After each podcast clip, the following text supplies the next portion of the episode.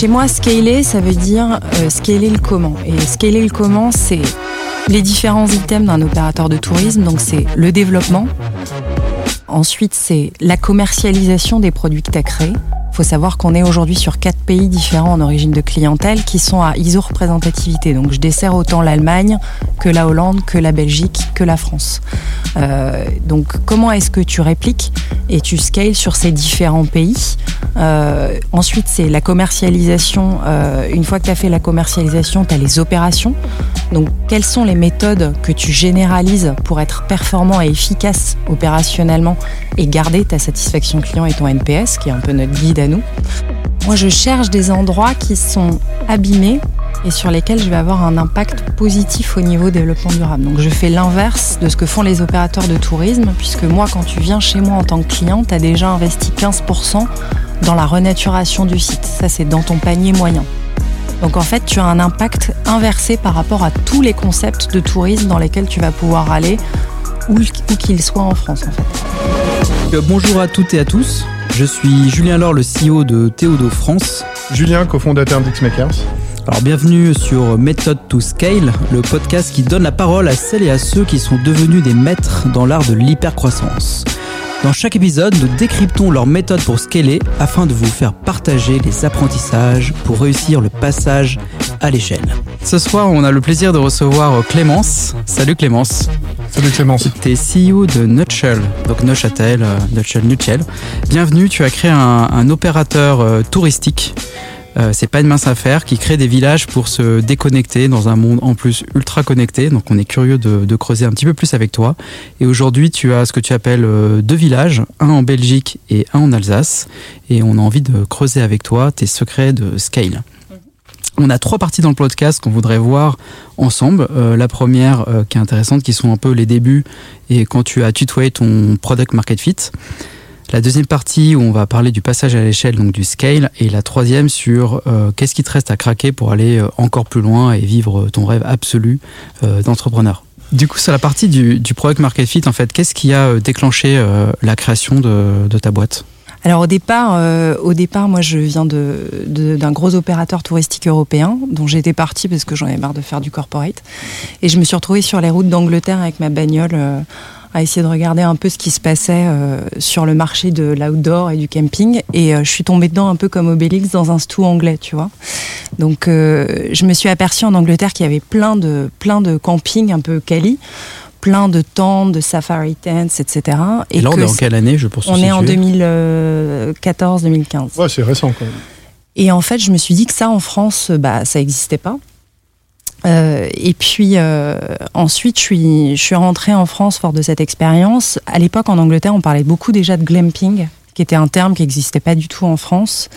Euh, donc le glamorous camping. Et je me suis dit, bah, si ça existe en Angleterre, en France aujourd'hui, il y a surtout soit des gros opérateurs de tourisme, soit des, des, des, ce qu'on appelle des cabaneux, des gens qui font de l'insolite. Comment est-ce qu'on peut créer un nouveau produit et adresser ce, adresser ce besoin? Donc pour faire ça, euh, quand tu es entrepreneur et que tu pas un bal, euh, il faut de l'argent. Mhm. Euh, et j'en avais pas. En revanche, il y avait à l'époque quelqu'un qui avait envie de se lancer là-dedans et qui a d'ailleurs été notre premier franchisé. Et donc finalement, on a fait sortir de terre comme ça en neuf mois d'une idée un peu folle, un premier village avec 29 cabanes, une marque, une plateforme de commercialisation et l'envie de les vendre. Donc ça paraît simple quand tu dis ça, mais déjà, première étape, comment tu as appris à faire un village? C'était ton expérience précédente ou, ou tu es reparti d'une feuille blanche et tu te dis, je vais, essayer de me faire un standard de ce que c'est un bon village? Alors c'est un mix entre, euh, mix entre l'expérience que j'avais de Center Parks, mais qui n'était pas une expérience opérationnelle. Moi, j'étais surtout euh, marketing and sales driven. Donc j'avais de l'instinct et puis une espèce d'inconscience bien heureuse euh, de la trentaine où tu dis bah on va faire ça, on va mettre des cabanes, euh, on va les décorer comme ci comme ça et puis c'est vrai qu'après tu te retrouves face à ta plateforme de marque et tu dis bon bah maintenant faut les vendre. Et en fait, euh, l'un des premiers learnings que j'ai eu en tant qu'entrepreneur, c'est que ta boîte, elle n'existe pas tant que tu n'as pas ton premier client. Mais le jour où tu as un client, ça veut dire que tu as quelque chose. Et c'est ce qui s'est passé. D'ailleurs, tu as parlé de glamping. Comment tu le définis? Donc, c'est euh, une expérience d'hébergement positionnée dans la nature avec un haut niveau de confort. D'accord, ok. Donc c'est du très quali euh, sur euh, sur des, enfin, sur des lieux où tu peux te reposer et tu te sens un peu comme chez toi. Et c'est ça que tu voulais recréer. En gros, c'est pas t'es pas à Dubaï, quoi. Ouais. non. c'est ça. Non, parce que tu prends pas l'avion et surtout parce que nous, ce qu'on vend maintenant, c'est, enfin, depuis, on a fait, on a maturé en fait. Il s'est passé plusieurs années. Aujourd'hui, on a deux parcs qu'on opère nous-mêmes. On pourrait y revenir. Cet enjeu de scalability, comment tu passes d'un, en fait, d'une plateforme de commercialisation où tu es créateur d'un concept à finalement un full. Euh, où tu remontes la chaîne de valeur et tu finis par tout faire toi-même, euh, y compris opérer. Mais ce qu'on vend, nous, c'est vraiment une nouvelle expérience de tourisme, en fait, dans laquelle on plonge les gens dans la nature et en fait, ça leur offre euh, une vraie déconnexion et ça leur permet de se reconnecter à la fois à eux-mêmes et aux gens avec lesquels ils sont partis. Ouais, donc première étape, même avant de revenir sur cette notion de product market fit, tu as déporté la proposition de valeur, non pas sur la cabane, mais sur ce que va te procurer le fait d'être immergé dans la nature, du coup, dans une cabane. Quoi. Ouais, tu, tu crées une vraie expérience, en fait, pas simplement euh, un produit pur. Ouais. Et, du coup, euh, comment tu te positionnes par rapport à des euh, Utopia, justement, des Center Park, d'anciens employeurs Enfin, comment tu, qu'est-ce que tu as perçu de différent qui va attirer euh, les personnes dans ton parc? Donc, les, les, gens, ils viennent chez nous parce qu'ils ont envie de changer leurs repères. pendant quelques jours. Et quand tu viens chez Nutshell en fait tu, tu dois vivre et réaliser toi-même ton expérience. Et donc par exemple tu fais ton propre feu dans la cabane qui est chauffée uniquement par un poêle à bois. Il y a très peu de lumière tu t'éclaires à la lampe à huile euh, tout l'aspect expérientiel du food et la cuisine est fait avec euh, des produits qu'on te propose. De, tu, prends des paniers, mais après c'est à toi de réaliser les recettes, etc. Donc il y a vraiment une notion de faire donc au final, dans la proposition de valeur de Nutshell, la question c'est comment est-ce que les clients vont réaliser eux-mêmes eux-mêmes leur expérience. Ça n'a rien à voir. Mais tout avec en gardant le confort, euh, j'imagine, un peu dont tu as besoin minimum. Quoi. Et comment tu t'as perçu que ça c'était un élément clé de, pour attirer des clients en fait au tout début? Mais Je ne l'ai pas perçu. J'avais un instinct. Euh, une espèce de conviction, de conviction, de gut feeling, et puis euh, après, je me suis dit bon bah maintenant, il faut que ça marche, parce que en fait, il euh, y a des gens qui t'ont fait confiance et qui ont mis de l'argent sur la table. Toi, tu as aussi mis de l'argent sur la table. Et puis, euh, bon, bah, on va voir. Et puis, ça fonctionne. Oui, et puis toi, en plus, c'est du capex tout de suite, du gros capex. Tu démarres, c'est pas genre euh, je vais bidouiller avec le digital. C'est tu dois envoyer la purée très fort, quoi. Oui, la particularité dans ces métiers du tourisme, c'est que le scaling, en fait, il se fait sur une courbe d'apprentissage qui est très exigeante en termes d'argent. Euh, donc euh, quand tu décides de scaler, au départ, tu vois, nous par exemple dans le dernier projet, on a mis 3 millions sur la table. Donc chez nous, l'enjeu de scale, c'est pas vraiment, c'est comment est-ce que tu scales la méthode, tu scales le how, plutôt que de, scaler le produit, de scaler le what. Donc après, euh, tu vas aller monter en gamme en fait et scaler en fait ta boîte en développant de la méthode, en développant du time to market et en scalant un certain nombre d'items qui ne sont pas directement liés au produit. Justement, ben, on, peut, on peut revenir, parce que tu as eu beaucoup de challenges. Enfin, c'est je, je, l'ai dit au hasard, déjà, comment tu apprends à faire une cabane? Euh, bah, tu, t'acoquines avec un, fabricant avec lequel euh, tu as déjà travaillé sur d'autres projets et dont tu sais qu'il a la capacité de lui scaler 1, 10 ou 1000 cabanes demain. Ça, c'est le premier sujet. Le deuxième, c'est de mettre de l'intelligence dans l'ingénierie. La particularité de Nutshell, par exemple, c'est que euh, nos cabanes sont 100% préfabriquées en usine. Donc en fait, la réflexion au départ de la création de cette cabane et de sa duplication, elle est entièrement internalisée et elle ne fait pas intervenir l'écosystème.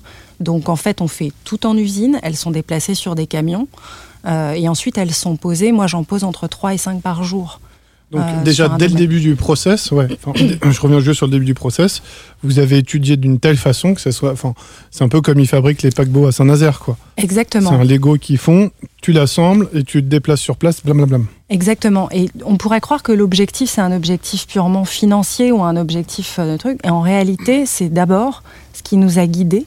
Euh, c'était d'abord un objectif sustainable, c'est-à-dire que mon enjeu, c'était de dire comment est-ce que je m'implante sur un domaine sans dénaturer le site sur lequel je suis, comment je fais ça sans mettre de fondation, comment je fais pas de fondation, si je produis quelque chose qui est entièrement préfabriqué et sur des micro-pieux en implantation, pour parler un peu technique, je le pose et je ne coupe aucun arbre. Et la particularité de, de ce qu'on implante, c'est qu'on ne touche aucun arbre.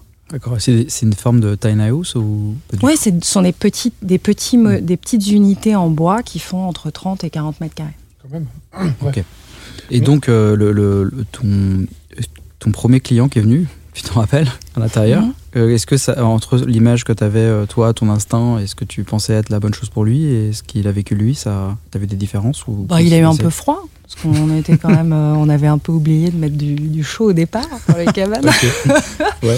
Non, non, mais c'est une demi-blague, c'est-à-dire que l'expérience opérationnelle d'un produit de, vraiment expérientiel, bah, du coup, euh, euh, il faut le doser, il faut l'ajuster au fur et à mesure des mois pour le caler par rapport aux, besoins du client. Euh, donc, il y a, là où on a été, si tu veux, c'est le deuxième learning, c'est que quand tu crées un produit en B2C, donc ton, ta boîte, elle existe quand tu as ton premier client, et après, ta boîte, elle se pérennise quand tu acquiers de la satisfaction. Donc soit ton produit est mauvais et dans ces cas-là, tu peux le plier ou le changer. Et le mec va te le dire tout de suite, tes clients vont te le dire. Et si la satisfaction est là, là, il faut que tu identifies dans l'ADN de leur expérience ce qui fait la force de ta marque pour ensuite en gros, les préférences qu'il a kiffé pendant l'expérience. Et du coup, c'est quoi, c'est quoi que tu as vu qu'ils ont aimé, qui t'ont surpris ou pas, et que tu as répliqué pour ton scale? Ce que je, ce que je t'ai raconté il y a 10 minutes, c'est-à-dire entre euh, je fais une cabane jusqu'à je vends une nouvelle expérience de tourisme dans laquelle les gens font eux-mêmes des choses et génèrent de l'émotion en étant fiers d'avoir fait des choses, c'est tout ce parcours-là qu'on a identifié dans le retour des clients. Ok. C'est là que tu as vu que ta proposition de valeur, elle était vraiment beaucoup plus là que sur la cabane en soi. Exactement. On parlait tout à l'heure de product market fit. À quel moment tu t'es aperçu que tu avais vraiment un product market fit? Moi, mon interprétation, c'est quand tu, commences à vraiment à. Tous tes processus explosent, tu débordes de boulot, tu sais plus où tu vis, tu fais des journées de 12 heures, tu es cramé. T'as connu un, moment, ce moment-là? Ouais, ça a duré deux ans, je pense. Ah, On en sort là il y a trois semaines. On fait bien de se voir maintenant. Ouais, c'est bien. Non, non, en fait, euh, c'est exactement ça. C'est-à-dire que tu es débordé par des sujets que tu maîtrises pas, puisque tu continues à faire l'apprenti sorcier. Euh, et donc, euh, les réservations montent, et puis tu passes de, voilà, tu passes de 50 à 80%, jusqu'à avoir 100% d'occupation sur tes parcs. Euh, donc que tu mets en saturation. Et donc ça soulève beaucoup de problématiques à la fois opérationnelles, mais aussi au niveau de tes ventes, au niveau de ta satisfaction client. Puis derrière, tu as le Covid qui arrive, euh, avec des nouvelles problématiques de relocation de clients, d'annulation, etc. Oui, puisque tu devais maintenir en plus un niveau de qualité ISO. Souvent, c'est, ouais, ça me fait penser au resto où servir 10 tables et 100 avec le même niveau de qualité, c'est un gros, gros challenge c'est un gros challenge, ça nécessite, et donc c'est tout cet enjeu en fait dans un opérateur de tourisme, quand tu décides de scaler, en fait tu scales pas en linéaire, puisque quand tu ouvres un parc, tu mets 40 unités supplémentaires chez moi.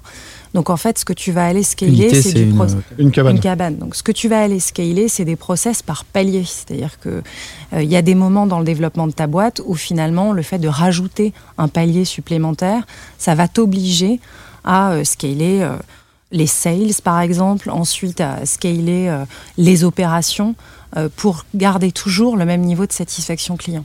Ça, c'est vraiment capital. Et le premier truc à craquer, du coup, c'est quoi? Le premier truc à craquer, c'est le dev. Parce qu'en fait, ce qui fait ta force en tant qu'entreprise, euh, vraiment au niveau pur business, c'est ta capacité à attaquer le marché vite et proprement. Euh, et ça, c'est notre vraie force aujourd'hui chez Nutshell, c'est d'avoir réussi à mettre en place une méthodologie de développement qui est extrêmement rapide entre le moment où on identifie un domaine et le moment où on ouvre euh, au niveau du public il y a moins de neuf mois.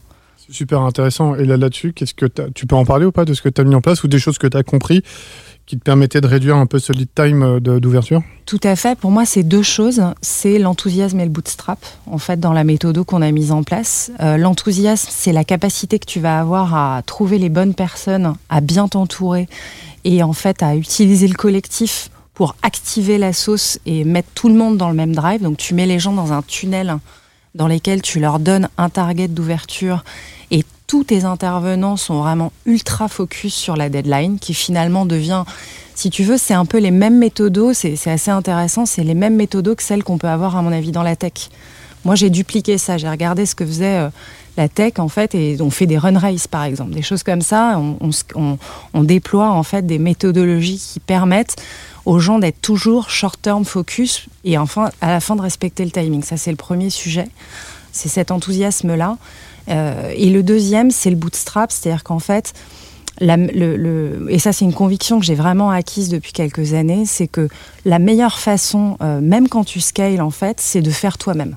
Et donc il y a un moment, il euh, faut, garder la maîtrise sur le savoir et l'expertise. Tu peux peut-être faire un mot sur le bootstrap pour les auditeurs si certains ne savent pas ce que ça veut dire? Oui, oui, c'est donc bootstrap, c'est euh, c'est à la fois une philosophie qui consiste à dire que tu, tu dans, dans la philosophie business, c'est celle qui consiste à dire que tu évites de lever des fonds et que tu gardes la maîtrise de ton capital et que donc à l'inverse de cette grosse tendance des ultra levés qu'on peut voir euh, dans, dans la tech aujourd'hui ou bien dans l'entrepreneuriat en France, les bootstrappers sont plutôt des entrepreneurs qui décident de réinvestir les euros qu'ils génèrent. Euh, et nous, enfin, moi, je fais partie d'un club qui s'appelle le Club Bootstrap, euh, qui a été fondé par Caroline Payot et Mathieu Lalland, euh, et qui promeut ça et qui réunit des entrepreneurs qui sont dans cette philosophie. Alexandre qu'on a eu il y a quelques temps. Dont Alexandre, et donc voilà. Non, de, non. Belliti aussi, ouais. Ah, ah ouais, oui, tout à fait. Ah oui, les deux, sont. Ouais. Et donc, donc ça, c'est la philosophie business. Et en fait, dans la philosophie d'exécution, c'est aussi un mindset dans lequel, en fait, tu dis, bah, je vais faire moi-même. Et plutôt que d'aller trouver une compétence en Un externe.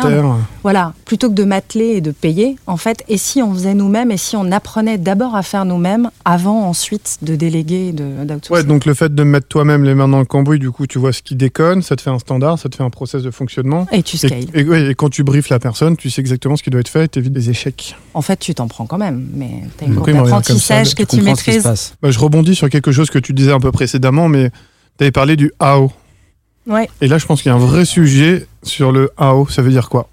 Donc, chez moi, scaler, ça veut dire euh, scaler le comment. Et scaler le comment, c'est les différents items d'un opérateur de tourisme. Donc, c'est le développement. Euh, ensuite, c'est la commercialisation des produits que tu as créés. Il faut savoir qu'on est aujourd'hui sur quatre pays différents en origine de clientèle qui sont à iso-représentativité. Donc, je desserre autant l'Allemagne que la Hollande, que la Belgique, que la France. Euh, donc, comment est-ce que tu répliques et tu scales sur ces différents pays? Euh, Ensuite, c'est la commercialisation. Euh, une fois que tu as fait la commercialisation, tu as les opérations. Donc, quelles sont les méthodes que tu généralises pour être performant et efficace opérationnellement et garder ta satisfaction client et ton NPS, qui est un peu notre guide à nous? Euh, NPS, peut-être que. Net Promoter les, euh, Score, donc c'est le-. C'est ta note. C'est ta notation et c'est globalement la différence entre clients. les gens qui Sur vont Google te promouvoir et les gens qui vont te détraquer. Il a que- combien ton NPS du coup? Euh, Aujourd'hui, sur les plateformes, on tourne entre euh, 8,5 et 9,5. Ouais, ce qui est un bon standard. Ce qui est très bon même. Euh, donc voilà. Et Donc, ouais, je reviens. Ouais, tu étais sur le AO, du coup. voilà. Et donc, euh, moi, dans chaque, euh, chaque développement que je vais réaliser, quand je vais me développer, je vais toujours prendre des petits. je vais prendre à chaque fois des, des choses différentes et on va, on va se mettre sur des, sur des domaines qui sont différents. Je te donne un exemple. L'Alsace qu'on vient d'ouvrir, c'est un ancien village de vacances qu'on a entièrement désamianté et sur lequel on, fait- on a fait un travail de désartificialisation. Donc, il y avait 60 bâtiments qu'on a démolis. On a trié. L'équivalent de 250 wagons de déchets. Donc on n'est pas du tout sur des méthodes, on n'est pas du tout sur des méthodes euh, euh, qui sont euh, très facilement automatisables. En réalité, à chaque fois, c'est un nouveau projet et c'est un nouveau dossier. Mais en fait, on va scaler la façon dont on approche ce sujet et dont on déploie la méthodologie pour le mener à bien. Je reprends donc sur le AO. Donc, tu disais que tu avais mis en place. Donc, tu avais ton AO, tu as une méthode sur laquelle tu dois. Finalement, tu as, une adaptation sur chacun des parcs que tu vas ouvrir. Cependant, tu as toujours les mêmes points de repère, systématiquement, qui vont te guider. Et c'est comme ça que tu vas pouvoir aller beaucoup plus vite. Mais toujours avec cet effort, ça me fait penser, tu sais, ce que disait Alexandre, où il a 80% du chose qui est un standard et qui va suivre, et tu as 20% de créativité que tu vas sur lequel tu vas pouvoir jouer finalement.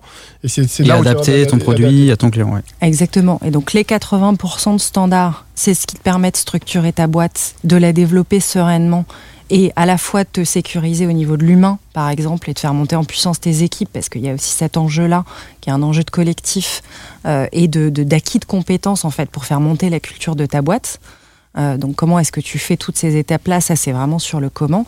Et les 20%... Ça, c'est ça, je reviens, c'est super important ce que tu viens de dire. C'est que tu rends puissant de projet en projet, tu rends plus puissant tes équipes à chaque Exactement. Et un des vrais enjeux en dans la scalability d'une boîte, c'est comment est-ce que tu gardes non seulement les compétences, mais le savoir. Donc il faut le documenter euh, dans ses process, etc. Donc ça, c'est le premier sujet. Et sur les 20% d'agilité que tu gardes, tu, tu les gardes, et c'est capital de les garder dans mon métier parce que c'est ça qui fait la créativité de la boîte et sa capacité d'innovation. Et donc c'est ça qui fait que demain, quand tu vois un domaine qui est un peu atypique comme celui qu'on a eu en Alsace, ou qui peut paraître très complexe à appréhender, tu dis je m'en fous, Je le sens, il est là, on y va, et les 20% d'agilité, je les garde et je vais les déployer pour faire un produit sur mesure. Et donc, scaler, c'est surtout scaler la méthode et garder l'aspect sur mesure du produit qui maintient ta satisfaction d'une clientèle à l'autre et d'une année sur l'autre dans ton développement. Et puis tu dois t'adapter au contexte aussi local dans lequel tu es, j'imagine. Totalement. Moi, je cherche des endroits qui sont abîmés et sur lesquels je vais avoir un impact positif au niveau développement durable. Donc je fais l'inverse de ce que font les opérateurs de tourisme, puisque moi, quand tu viens chez moi en tant que client, tu as déjà investi 15% dans la renaturation du site. Ça, c'est dans ton panier moyen.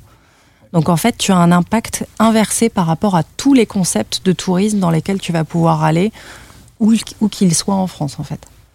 En tout cas, pour revenir sur les éléments du scale, pour qu'on garde le fil, donc tu me disais le AO est ta méthode qui te permet à chaque fois de répliquer avec le même standard et ton effort d'adaptation. Est-ce qu'on considère que c'est un deuxième élément de ton scale de garder les savoir-faire ou ça va avec le premier? C'est un, c'est un deuxième élément du scale en fait. C'est comment est-ce que tu... Parce que les, les méthodes sont pas les mêmes. Euh, tu peux déployer des méthodes traditionnelles euh, sur certains process d'opérating touristique parce que tu es dans un métier qui est finalement très tradit.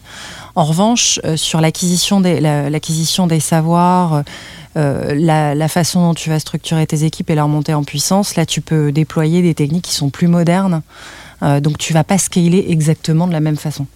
Pour la, tu parles de la partie équipe, mais c'est combien de personnes dans l'équipe aujourd'hui? Aujourd'hui, on est en, on est en 25, euh, 25 en direct okay. et après euh, en indirect, parce qu'il y a des fonctions que j'outsource, et tu rajoutes 30 personnes. Et du coup, les 25 que tu as fait le choix d'internaliser, c'est quel type de, de fonctions et comment tu fais sur les fonctions pour euh, garder les savoirs et les, et les personnes?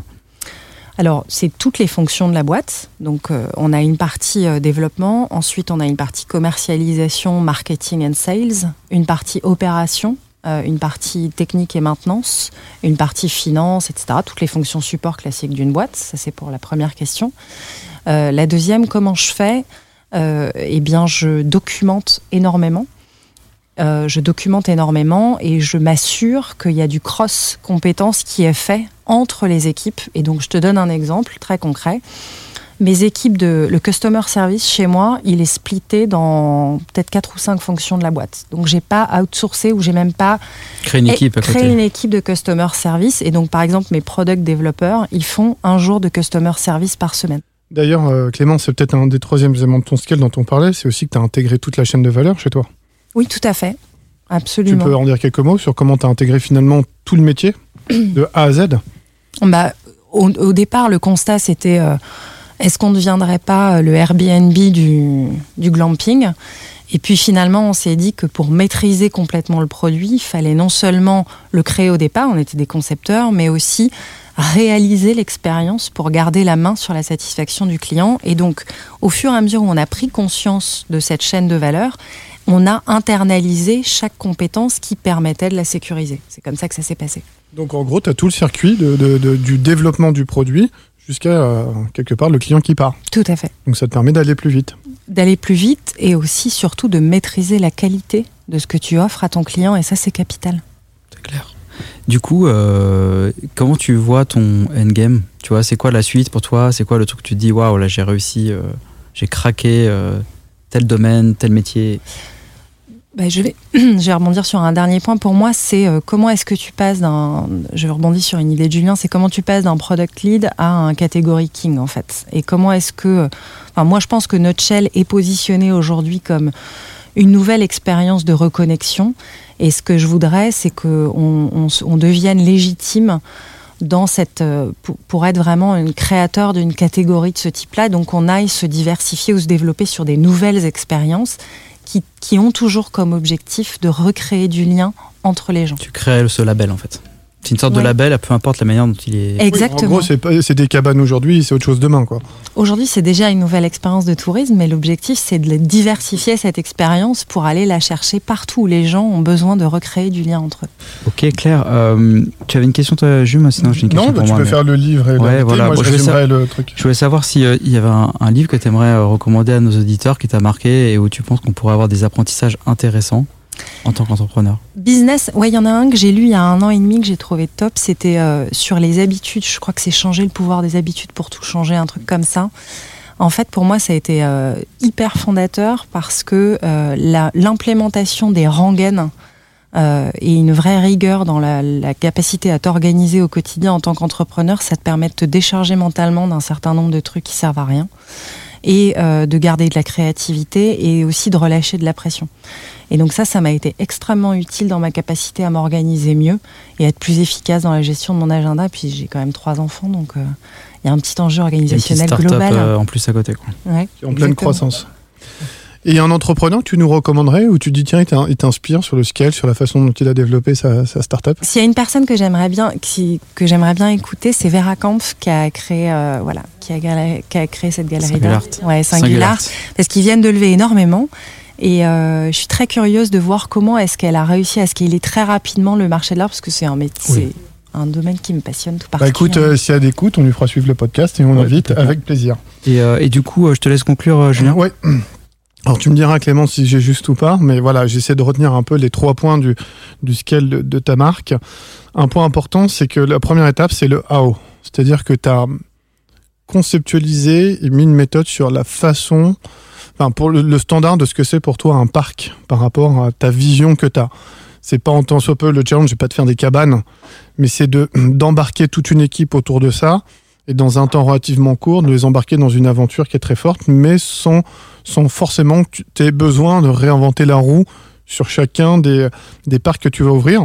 Par contre, tu te gardes une marge de liberté où tu es obligé d'être agile parce que tu sais pas sur quel terrain tu vas tomber et ainsi de suite. Et puis j'imagine qu'il y a des enjeux culturels peut-être d'un pays à l'autre. Mais par contre, tu as vraiment structuré ça. J'ai bien aimé le point numéro 2, qui est un point important quand même où tu documentes les savoir-faire. C'est-à-dire que j'imagine quand tu es amené à rouvrir un nouveau parc, tu vas pas réexpliquer 50 fois la même chose à la même personne. Il a un savoir-faire, il a enrichi de, projet en projet. Et finalement, ce que j'ai bien aimé dans ton discours, c'est que tu as une logique, tu dis, bah, moi, je suis là pour rendre puissants mes people. Donc, plus ils seront forts, plus on va aller vite. Ça va de soi. C'est un peu d'ailleurs votre logique euh, chez vous.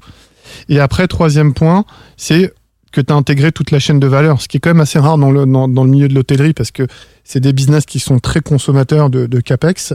Et toi, tu t'es dit, bah non, si on veut maîtriser cette chaîne de prod et aller plus vite pour déployer, en gros, tu as tout le circuit court, quoi, de la fabrication de la cabane jusqu'à la personne fait, même si tu as sur certaines compétences, mais part de chez toi. quoi. C'est exactement ça. Le fait que tu, tu aies un des bons éléments de bon élève, ça me surprend beaucoup de. de ouais, je sais pas. Je bien. Avec le temps, ça te. Avec l'âge. Ouais.